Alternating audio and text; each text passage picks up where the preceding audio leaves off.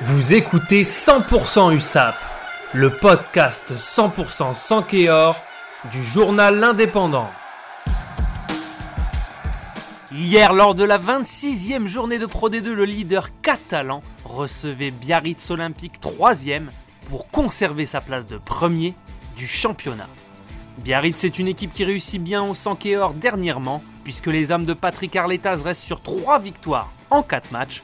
La stat importante avant la rencontre, la dernière fois que le BO a gagné à Aimé Giral, c'était il y a 14 ans, lorsque les deux équipes évoluaient encore en top 14.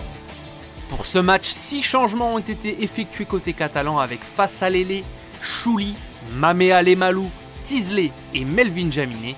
Tous sont de retour dans le 15 de l'USAP. Et que cela a été compliqué pour les joueurs de Perpignan sur ce match. Menés à la pause 9 à 20, les Catalans étaient pour ainsi dire absents en première mi-temps. Trop frileux, les joueurs de Patrick Arletaz ont concédé deux pénalités, un essai transformé et un essai de pénalité en première mi-temps. Jaminet n'a pu que marquer trois pénalités côté USAP.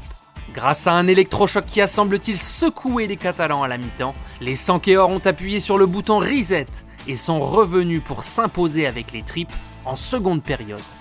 À l'USAP, rien n'est impossible. Mathieu Acebes, le capitaine, a demandé à ses coéquipiers de se respecter sur le terrain. Seylalalam l'a immédiatement pris au mot en inscrivant dès la 43e minute le premier essai pour l'USAP transformé par Jaminet, remplacé 20 minutes plus tard par Patricio Fernandez. Jaminet pour qui on craignait le pire est touché au genou sans trop de gravité mais ne sera pas présent contre Béziers. Entre-temps, Ben Vola s'est illustré à la 55e avec un nouvel essai pour l'USAP et deux pénalités à la 62e et 71e. L'USAP revient de loin et l'emporte 29 à 27.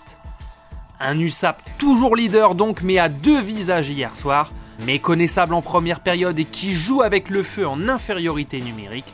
Attention, dès jeudi prochain, les Catalans se rendront en terre biterroise pour affronter leur bête noire et n'auront pas le droit à l'erreur. La concentration et l'engagement devront être au maximum dès les premières minutes. Face à Biarritz, les Catalans ont attendu d'être menés 20 à 9 et réduits à 13 contre 15 pour réagir. C'était 100% USAP, le podcast 100% sans Kéor, réalisé à partir des écrits de Laura Cosanias et Bruno Onteniente.